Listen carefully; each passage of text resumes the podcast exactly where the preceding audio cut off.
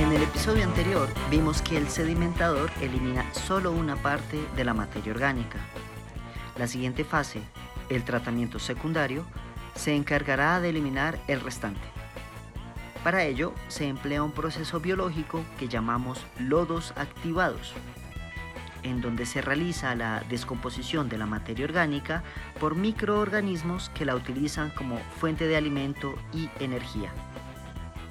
Esos microorganismos se encargan de transformarla y eliminarla a través de la respiración del oxígeno. Sí, las bacterias respiran así no tengan pulmones. pulmones. El proceso consiste en hacer entrar el agua a unos canales muy grandes. Pueden medir unos 4,5 metros de profundidad, en los cuales se burbujea aire por difusores que hay en el fondo, lo que además ayuda a que se mezclen los microorganismos con el agua y se degrade toda la materia por igual. Al comer esa materia orgánica, los microorganismos van creciendo y engordando, formando un lodo o fango, compuesto de la biomasa generada al consumir la materia orgánica que contaminaba el agua. Hay gran variedad de microorganismos en estos lodos.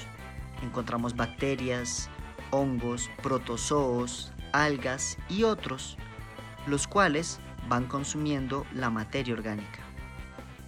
Y valga decir, van consumiéndose entre ellos en una red de depredación que parece una película de zombies mutantes caníbales.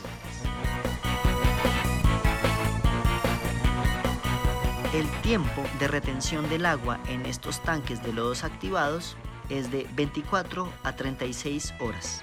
Estos lodos, con el pasar del tiempo, van aumentando su volumen a medida que ingresan más contaminantes en el agua, por lo que luego deben separarse en un proceso llamado sedimentación secundaria. En un sedimentador secundario o tanque clarificador, los lodos que aumentaron al degradar la materia orgánica se separan por sedimentación con ayuda de la fuerza de la gravedad, produciendo que el agua se clarifique o se vuelva más clara. Para producir una buena sedimentación del fango, la biomasa de los microorganismos no puede ser demasiado joven ni demasiado vieja. Pero como así? ¿Y es que los bichos cumplen años? Esto implica mantener tanto el agua como los lodos el tiempo adecuado en el tratamiento anterior.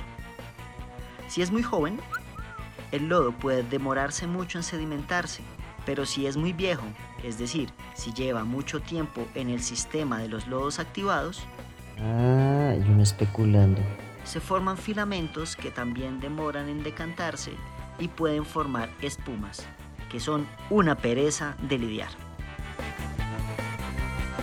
En ciertos casos, se devuelven los lodos retenidos en el fondo del clarificador al tanque de lodos activados, empleando mecanismos de bombeo. Así, se aumenta el número de microorganismos en el sistema de descomposición de la materia orgánica, reduciendo el tiempo de tratamiento o la degradación de más sustancias contaminantes en el agua.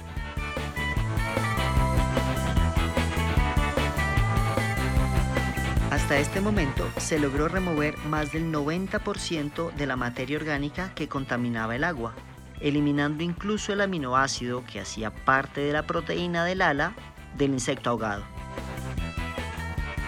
El agua clarificada es llevada entonces por bombas a unos tanques o canales de cloración, donde adicionan cantidades suficientes de hipoclorito de sodio para desinfectar el agua antes de retornarla al río Bogotá, a 2.540 metros sobre el nivel del mar. El último episodio de esta temporada nos resolverá el misterio. ¿Y qué pasa con todos los residuos sólidos que le retiramos al agua? Acompáñennos.